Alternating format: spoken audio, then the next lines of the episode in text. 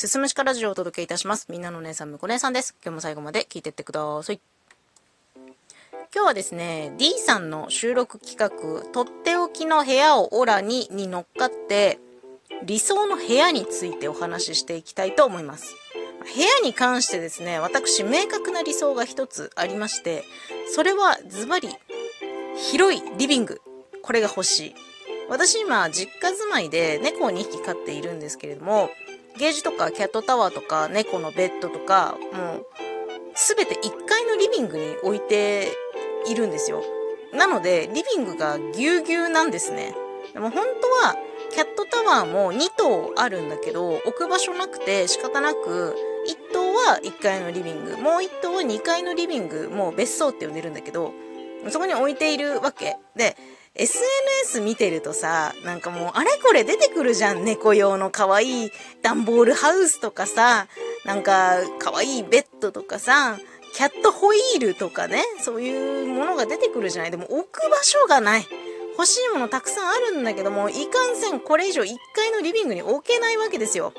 で、他の部屋開放して猫部屋にするのも手ではあるんだけど、まあ個人的には常に目の届くところに猫がいてほしいなっていう思いもあって、今住んでる家のリビングが広くなったらいいのになってすんごく思っている。だからこれ理想その1。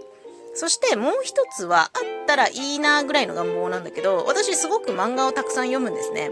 しかも電子じゃなくて紙派なので、今家にざっくり計算しただけで2000から3000冊ぐらいコミックスを所有しているんですよ。で、今はそれを私の寝室に本棚置いて、で、まあ、びっしり並んでいるの。もう寝る時も漫画に囲まれながら寝てるんだけど、それでも正直収まってないのね。なので、まあ、使ってない部屋を断捨離して、そこに一部200冊ぐらいなんだけど、そっちに置いていて、うーん、まあ、できることなら、一部屋丸々漫画部屋にしたいなと思っている。なんか久しぶりにあれ読みたいなとかって思ってさ、こう、その漫画を探し出すのも大変なのよ。あれ、これを引き出して、あれを引き出してとかってして。だから、あの、スライド式のね、大きな本棚を置いて、そこに漫画をしまっておきたいなって思ってます。でも、その本棚を置く場所が、まあ、ないので、ね、あのー、理想、理想像みたいなのがあるんだけど、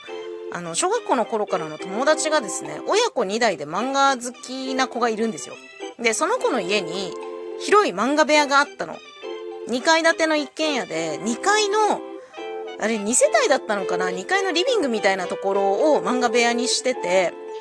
で、よくそこに遊びに行っては、あれこれ見せてもらって、よく漫画を借りていたっていうことがあるんだけど、私の中ではそのイメージ。その普通の、うーん、例えば6畳一間とかっていうそのぐらいのスペースじゃなくて、そのお友達のお家は多分リビング兼だったと思うので、10畳とか12畳とかあったと思うんですけど、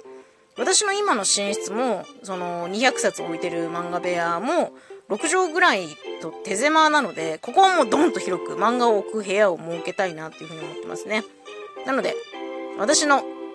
理想のとっておきの部屋は、猫のための広いリビングと、たくさん漫画が置ける広い漫画部屋が欲しいなというのが理想でございます。まあ、このハッシュタグを使って皆さんの理想のお部屋、ぜひ聞いてみてください。今日は、